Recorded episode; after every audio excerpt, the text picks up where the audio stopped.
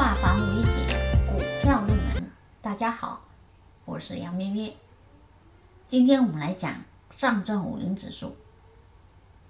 上证五零是根据科学客观的方法挑选了上海证券市场规模大流动性好的最具代表性的五十只股票组成样本股以便综合反映上海证券市场最具市场影响力的一批龙头企业的整体状况。上证五零指数从二零零四年一月二号起正式发布，目标是建立一个成交活跃、规模较大、主要作为衍生金融工具基础的投资指数。我们经常看盘或者复盘，都会看大盘。我们常看的有上证指数、中小板、创业板，还有一个科创板。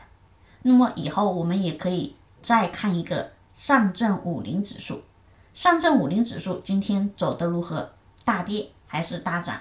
那么它也会牵动我们 A 股市场的神经。好，以上是今天讲的内容。更多股票知识可以查看文字稿或者留言。